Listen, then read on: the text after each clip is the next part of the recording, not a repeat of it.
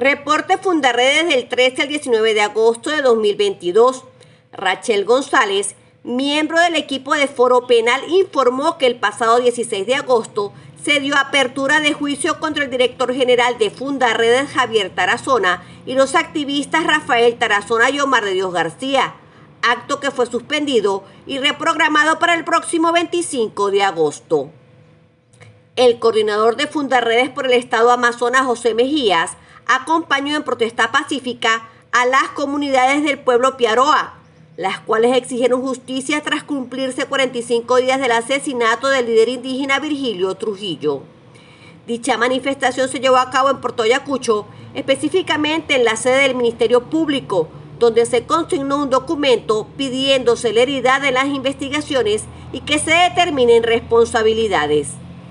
Virgilio Trujillo era miembro de la organización indígena Piaroa Unidos de Zipapo y parte de una guardia territorial contra la minería ilegal y fue asesinado el jueves 30 de junio en Puerto Ayacucho. El presidente de la Federación Nacional de Ganaderos, Armando Chacín, denunció que al menos 700.000 animales han sido robados en el país. Advirtió que en los estados Zulia, Apure y Táchira ocurren robos en lotes de más de 300 reses que luego son trasladados a Colombia. La presencia de grupos armados irregulares en territorio venezolano ha perjudicado a los productores agropecuarios quienes están sometidos a la extorsión por parte de estos actores criminales. Dos hombres armados miembros de una banda dedicada a la extorsión asesinaron dentro de una licorería a un trabajador, hecho ocurrido en la ciudad de Maracaibo, estado Zulia. Este acontecimiento deja en evidencia la presencia de bandas delictivas con alto poder de fuego en la entidad zuliana, las cuales cometen crueles delitos que mantienen en constante zozobra a la población. Una embarcación con dos pescadores se encuentra desaparecida luego de que los trabajadores salieran a su faena en Tucacas, estado Falcón.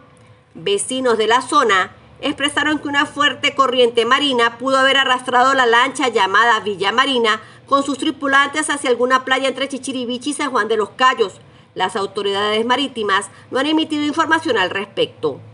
Los derrames petroleros continúan afectando los ecosistemas marinos. Así lo expresó el coordinador de la organización Clima 21, Alejandro Álvarez, quien también hizo énfasis en los daños considerables que causan las aguas residuales y los desechos sólidos al medio ambiente. Asimismo, detalló que la degradación de las costas marinas irá afectando el bienestar y los derechos humanos de la población.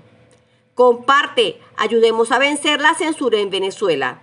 Consulta estas y otras informaciones en nuestro portal web www.fundaredes.org.